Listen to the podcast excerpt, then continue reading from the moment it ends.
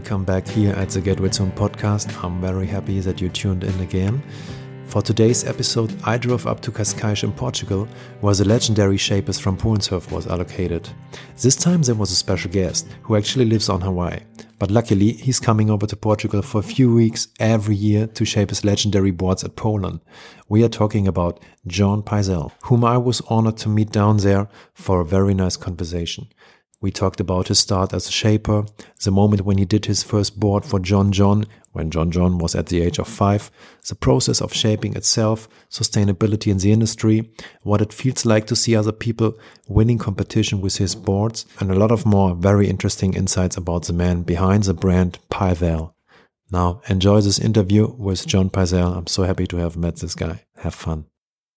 Today I'm sitting here with John Pyzel from Hawaii, famous shaper legend um, here in Portugal at Polen Surfboards. Hey John, nice to meet you. Hi, nice to meet you too. Yeah. You're switching between Hawaii and Portugal, and now recently you're here in Portugal for how long? Uh, just a couple weeks, two weeks. I come here every year, um, usually in October for the contest, and uh, I've been coming here for probably 12 years. This is this is probably my 20th time here or something come here a lot. It's my second home. oh, nice. How did it come to that connection that you're here at Polen? Uh, Alvaro Costa, who owns Polen, he is good friends with some friends of mine that used to live here too, and um, we met in Hawaii years ago. And then he was looking for a shaper here, uh, invited me to come work for them long like 12 years ago. And when it was my business was super small, it's still small, but like it was not too. No one knew my name in Portugal, that's for sure.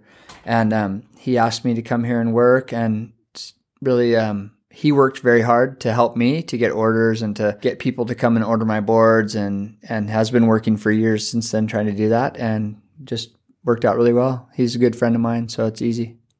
Cool, sounds great. And what's the difference for you between living in Hawaii or here in Portugal? Oh uh, well, here it's. I grew up in California, so I've been living in Hawaii for about half my life. But um, my first half of my life was in Santa Barbara in California, which is very similar feel to this area of Portugal. So the topography, the bushes and the, the rocks and the mountains, everything looks very familiar to me from where I'm from in Southern California. And, um, but then now living in Hawaii, the difference is so much like depending on the time. Like right now, the weather's beautiful here. It's not so different. But if you come here in February or January when it's freezing cold and raining and it's, it's a big change. Um, but I, I love it here. It's I always I always have a good time here. And you live here in this area in Cascais? I stay yeah in Cascais, right up the street here. And during the contest, like at Peniche, we'll stay in Peniche. If the contest is running every day, um, I'll stay up there somewhere at either like with John John at his house or we had another house this year too. And um, so if and if the contest is kind of on hold, I'll come back down here and work and then go back up when it's back running again. What does a typical day in the life of the shaper John Pyzel look like? Um, here, I, here is more just working. I come here and I, I talk with people. I meet with them and look at their surfboards and and try to decide like what what sort of boards I can make for them. Um, usually, the customers here are very interested in. They want to ask some questions and figure out what what I can do for them for boards. Um, in Hawaii, it's a little different. I go to work. I go surf. Basically, in Hawaii, I wake up in the morning check my emails, do a little work on the computer, and then usually I go surfing. If there's some waves, I, I go for a surf before I go to work. And then I go into work like in the middle of the day, and then I shape until the afternoon or evening. And if if the waves are really good, I'll go back and surf again. If the waves are really really good, I just don't go to work at all. Hopefully, but um, I try. Just I, I surf a lot, and I just try to be um, very connected to my my boards and to kind of learning about that stuff from other people as well as myself and my friends and all that. Okay, nice. And when did you have your first contact with the ocean? Oh, I don't remember. I was just a baby. You know, I, uh, I grew up in Santa Barbara. I didn't grow up surfing when I was very young, but my father is a sailor, so I've been on boats since I was a little kid and just around the ocean always. And um, I didn't start. I surfed a little bit when I was young, but mostly I started really surfing when I was about 13 and then I just that's all I wanted to do since then is surf. So okay. when you're surfing, all the boards that you have are they shaped by yourself, or do you also use boards from other shapers? Oh, I don't have. Uh, I, I try other boards. I don't mind. I like I like trying all kinds of things. Um, I'll switch boards with people and you know trade trade boards, or sometimes when I'm traveling, I won't bring a board and I'll just like here, for example, I'll have a board maybe, or I'll make myself a board, but then I'll ride like other shapers. I'll ride a Timmy Patterson or I'll try a Warner or something different.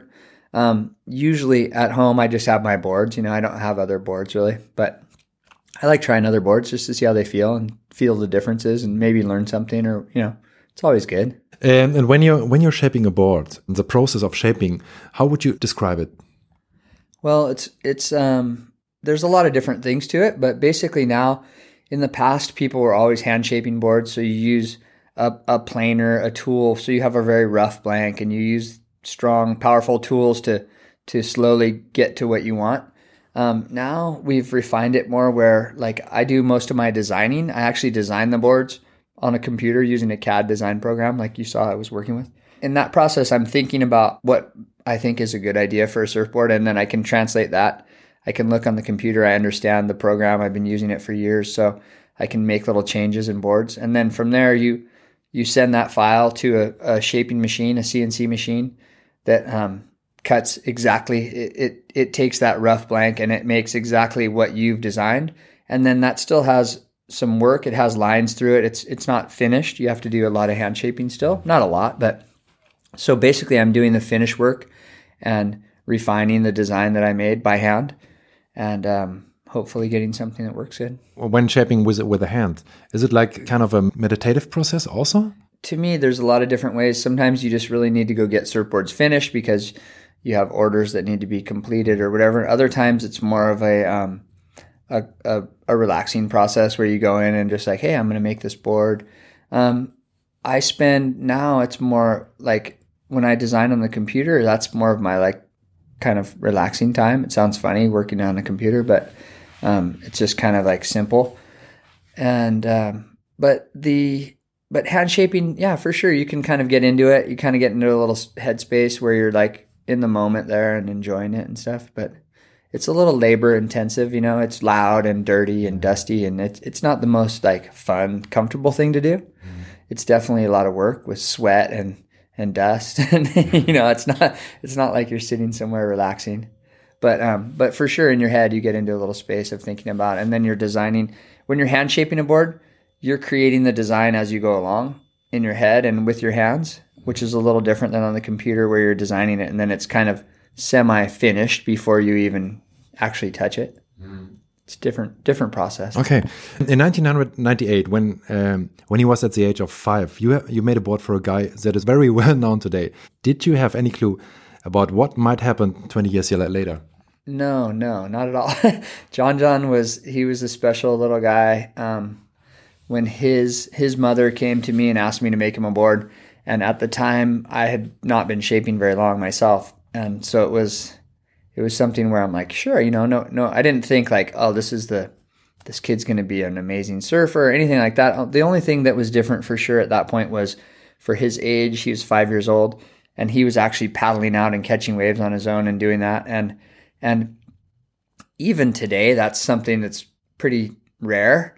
But 20 years ago, nobody was doing that. There weren't there weren't five year olds surfing. You know, it wasn't it wasn't normal. Um, maybe with getting pushed into a wave or on a big giant board or whatever, but there wasn't really kids like paddling out and catching their own waves and actually surfing. Um, so that in itself was kind of unique. So at the point, at that point, he was like the only kid in Hawaii really at that age doing that. And so that made it something like you're like, hmm, this is interesting, you know. And it, it wasn't until a few years later, or I, I don't really know the time exactly, but eventually it came pretty obvious that he was really talented. Mm-hmm. And um, and then at some point in my thinking, I realized like this kid is going to be incredible for sure. I mean, it wasn't something that it's not, I'm not surprised at all by where he is. Let's put it that way.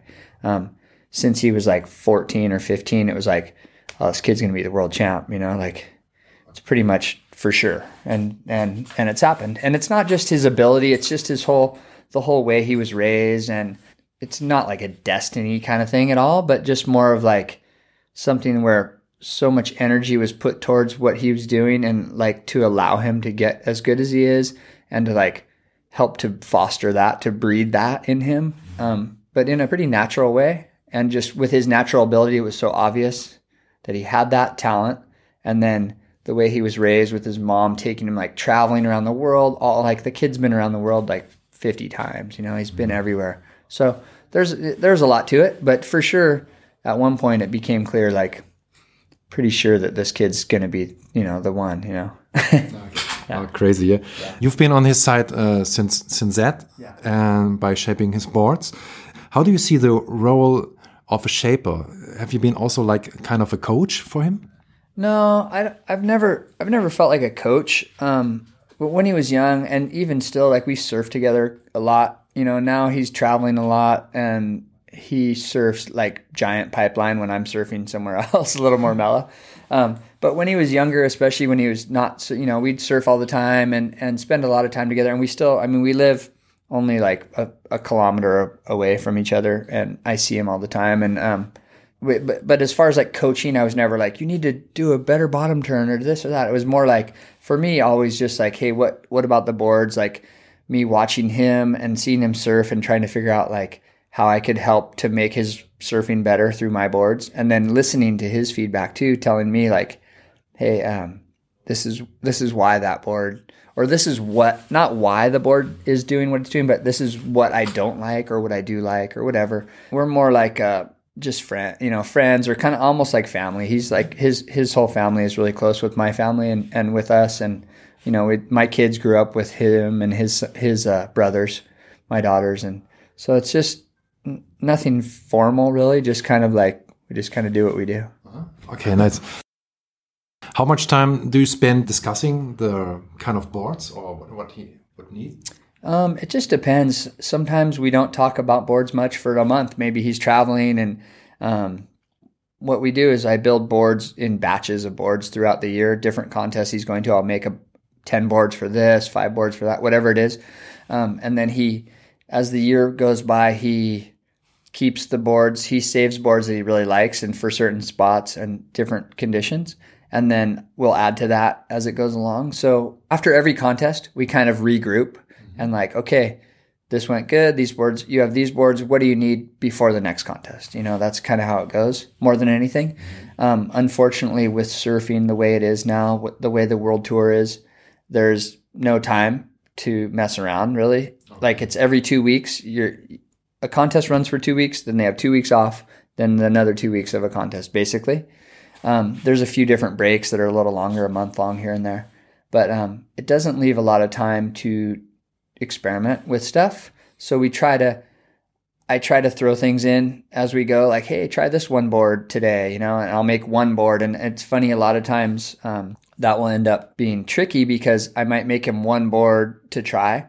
And then if he really likes that board, all of a sudden it's like, oh, I need to make five of those. You know, it, it can be it can be stressful almost. Like this is no, all of a sudden this is the one board. You know, um, which that's happened in the past. So it's um it's a different process, but um, yeah, I would say we just mostly we regroup after each event and kind of look at what worked good, what he has that he doesn't need anything more.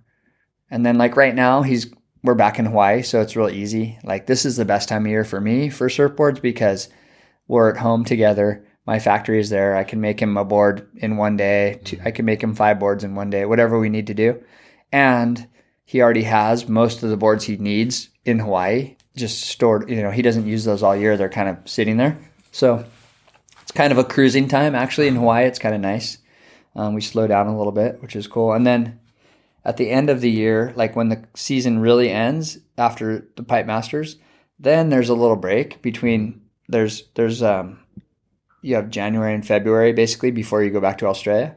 And so that's the time when we kind of try to redo it and make some new boards and, and experiment a little bit and try to see if we can come up with something better. Like last year, um, we were doing that. We made some new, new designs that he likes. Um, and then at the same time, there's contests still. There's like the Pipe Pro. There's different Hawaii contests, but he's not like leaving to go surf small waves somewhere or whatever. So it gives us a little chance mm-hmm. to um, work on something new for the next year. Okay. Yeah. So what does it feel like if you see surfers riding your board and getting to the top of the contest or of the league? Yeah, it's pretty cool. Um, before, like, I mean, with John John, obviously, that's like it's amazing, and to see somebody win a world title on your boards is is um, it's not like every shaper's goal, but I mean, probably most guys that shape boards, like you want to see that. There's a lot of different levels that you want to be. There's some guys that are really happy just doing whatever. For me, I've always, um, uh, that was something I really wanted to see happen at least once, hopefully a lot of times. Yes. Um, and, and then, and then the other thing is just like, even before when I was, when my business was growing, I was like, I knew every person I made a board for. At one point, like every guy that had one of my boards was like, "Oh, that's that's Tom or Larry or John or whatever." I knew who they were. Mm-hmm. And then now it's funny, even at home in Hawaii, I see people walking down the beach, or I'll even walk by someone on the beach after surfing, whatever, and they walk by with one of my boards, and I don't know them. They don't even know who I am, and it's like, wow, there's a, you know, there's, it's, I, I still kind of trip out when I see that. And like here in Portugal, even I walk on the beach and like, oh, there's a guy on a pipe. Like, I see a guy yesterday surfing Praia Grande and he comes in and I'm like, oh, he's on one of my boards. Like, that's oh, cool. You know, it's, it's pretty strange. So there's a, there's a lot of different levels of that stuff. Um, but watching people do well is really, it's, uh, in contests or just surfing good is, is really rewarding. But even if it's just like a regular guy getting a good wave and coming in, or I get people, um, you know, they send me a message on Instagram or, or an email or whatever and, and tell me like, ah, this is the best board I've ever had and stuff like that. Like whether it's a world champ or just like a normal dude yeah. is pretty cool. You know, I, I feel like I like to make people have a good time. That's my job, you know, and, and it's a little different with a pro surfer, but as far as just like in general, basically just making people like their boards is it's pretty cool. I love it. yeah, I like it too. I have one in in my car right now. Killer, see, it's awesome. Cool. What was your most memorable? what was my most memorable? What? Next question. my most memorable. I don't know. Moment on the water. Moment in the water. My most memorable moment in the water.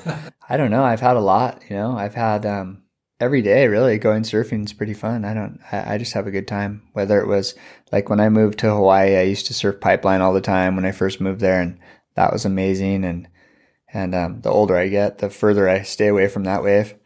But um but even today i have i mean just getting a good barrel or or or for me actually like surfing with my daughter. One of my one of my daughters surfs a lot and we travel and take trips to indonesia and stuff together and going surfing with her is always really special and having my kid coming to me, hey, dad, let's go surfing, you know, like that's pretty nice. Oh, nice. Um, just all that stuff, surfing with my friends. I just, it's a good way to end the day. Go for a little surf and yes. catch some waves with your friends. And that's, it's great. Mm-hmm.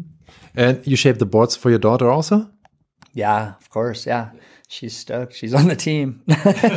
um, yeah, it's funny. She's, I've been making, obviously I've been making her boards her whole life, but now she's like, she's pretty tall. Like she's taller than me, mm-hmm. and uh, her mom's really tall, so she's taller than me. But she now she kind of likes the same boards I ride. Like we almost ride the same uh, board. So she just discovered that recently. Like, wow, I grabbed one of your boards from under the house, and that thing worked really good.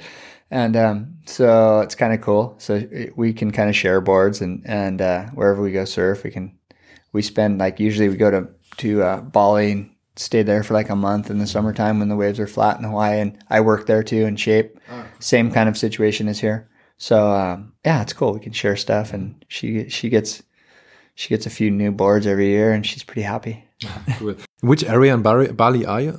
Um, when when we go there, we just stay out at Uluwatu on out on the Bukit, and um, I work for I have a, a, licensee over there, and then I shape when I'm well. I'm not really supposed to shape there, but uh, sometimes I make boards there. And uh, we, my friend has a house there, and he lets us. There's a room, an extra room. Basically, we have a, a little piece of that that he lets us use all the time. And even my daughter, like she goes there by herself and stays there. She's 19, so I have two daughters, but the older one is the one that surfs. And um, so we spend, you know, last week, last last summer, I think my daughter was there for almost two months. I was there for about a month, and Perfect. yeah, it's great. We have good friends there, and it's nice. Yeah, Sounds I love it there. Cool. When it comes to sustainability, how do you regard this subject? Uh, as far as surfboards go, it is a difficult thing right now. Um, not difficult, but it's a the problem with surfboards is that they're terrible for the environment. For one thing, right? The first thing is like as surfers, we're also we all are very like, oh, um, keep the water clean, do all this, but at the same time, we ride surfboards that are really bad for everything. Um, they don't recycle. You throw them away. They they use petroleum products. They're they're horrible. So my goal, and I've I've waited a long time to really get involved in this because I haven't felt like there's been great solutions. Like I don't feel like there's there's been solutions. There's been helpful things, and there are right now that are heading in a good direction, but they're always like making the board worse than the boards are, right? So I've always like, hey, I, I just I'm putting performance ahead of everything, unfortunately. Mm. And now I feel like there's starting to be options that don't take away from the performance, but that also are helping to make things better for the environment overall. Um, one of my best friends owns a blank company called Arctic Foam in, in America. And they're developing an algae, a, a blank made with algae oil. Oh, really? So instead of using a petroleum product, this is a renewable, like you can grow the algae. You actually basically squeeze the oil. I mean, I don't know the process, mm. but they're taking, and so instead of using something they're pulling out of the ground that's not going to ever grow again, mm. they're using a source that grows and they can build a blank with that same foam. It's algae blanks that they're working on. And, um, right, I've ridden them already. I've already been on them. They, um, the thing with all this is you have to remember it's just little steps towards something better. Cause I feel like a lot of times companies try to pretend, oh, we have an eco board. It's good. It's mm-hmm. not, it's not, it's a, it's fucked. Right. I'm sorry, but it's yeah. not good, but it can be better and so that's, you know, it's greenwashing, they call it. Mm. They're like, oh, this is good for the environment. It's not, the surfboards aren't good for the environment. Not one single surfboard in the world is good for the environment. Yes. But there are surfboards that are less damaging to the environment. And that's what we're working on. And so, like, the, for example, the algae blank is uses 25% less petroleum than a normal blank. So you okay. can take your choice. You can use this or, and if you're given the choice and the per, the performance is the same, then of course you're going to choose if the cost and the performance are the same, especially you'll choose the one that's better for the environment. Stupid. I wouldn't even once we get to that point, I won't even offer the old. It'll only be the better stuff, you know? And then from there you can add maybe a better resin or better whatever the the process is so that you slowly are taking these small steps, increments towards something that's more sustainable. Um, these guys have been working for a few years on this already, and I think it's going to once they get it really figured out, like right now at my factory, I have two brand new boards for John John with made with algae mm-hmm. foam that he's going to re- hopefully he will ride them, but I don't know if it, we'll test them and see what he thinks. Um, and these guys have been working also to make a completely recyclable board. So the the resin, everything that in it would be recyclable, but the catch is you would have to take it to a special place to recycle it. You can't just uh throw it. You know, it's not like um, it's a different thing. So that, in summary, I'm working towards that, and I'm absolutely 100% interested in going that direction. And even something like in the future, if if we if we ever rebuild, like right now, we don't even own our own factory. We rent the the space and everything. But if we ever build a factory, like I'd like to have it with solar power and just you know whatever we can do to to to decrease our thing. You know, I'm definitely um, it's really kicked in. That thought of all that has really hit me recently more than ever. And um, yeah, so hopefully we're heading more and more that direction. Sounds very good. Kind, kind of a Patagonia of shaping. That's you know, it's funny. My wife, she's my partner in my business, and um, she's exactly that. She's like, we want to be the Patagonia of surfboards. Oh, nice. Um, and we, you know, I mean, just not precisely, but just having that thought of like, hey, not only can we make the best surfboard for performance, but also it can be something that is better and better and better for the environment, you know, and it's, you know, like I said, it's, it's small steps and I'm not going to pretend, I'm not going to make a board that says this board's great for the mm-hmm. world, you know, because it's just not true. Yeah. But I will say, here's your choice. Do you want something that's 25% better for the world or 50% better, you know, whatever we can do. So that's where we're trying to head. It's a slow process. Yeah but it's a good mindset. yeah, totally, absolutely. Yeah, I'm excited to kind of have that um, have that future possibility. Nice. Um, okay, last question. Um, what does the ocean mean to you? Um, to me, the ocean is really it's been a huge part of my life. Um, like my wife laughs at me because when if we take a trip somewhere in a car and we're driving and I don't see the ocean, I'm uncomfortable. Like as soon as I leave sight of the ocean, I'm less like I'm I get a little bit uptight. But uh, I live on the beach. Uh, my house is right on the ocean, and um, so I hear it every night. I see it every morning. I wake up, and the first thing I do is pull my window open and look at the waves. And um, I've been on boats my whole life since I was a little kid, and it's just always been something that's very I'm very connected to. It is definitely like I mean, I don't want to get spiritual about it, but it is, it's something like if I don't surf, if I go surfing, I'm a better person. Like I come back in and I'm like, eh, my, my wife is always like, oh, I'm going to go to meditation class. And I'm just like, I'm going surfing. And I feel I get the same kind of benefits. And I, I'm sure it's a fat, I mean, it's scientific truth. I'm sure of it because I know how I feel and I know how all my friends feel. Everybody that surfs, I know that it's a good thing for us um, not just physically, but like you come back and you're like, ah, everything's kind of clean and clear, and you know you can leave your leave your shit on the beach and not think about it, you know. So for me, the ocean obviously is it's um, it's super important, and then it's actually brought me my living. I make my money, my life, you know, whatever everything that I have is because of the ocean, basically. So I'm pretty grateful for it. yeah, it's pretty awesome. Amazing. Thanks so much for this interview. No worries. Thank you so much. Beautiful. If you like the podcast, the episode, it would be amazing if you could leave a little review on iTunes. This pushes the visibility for this podcast on iTunes in itself. Thanks a lot. See ya.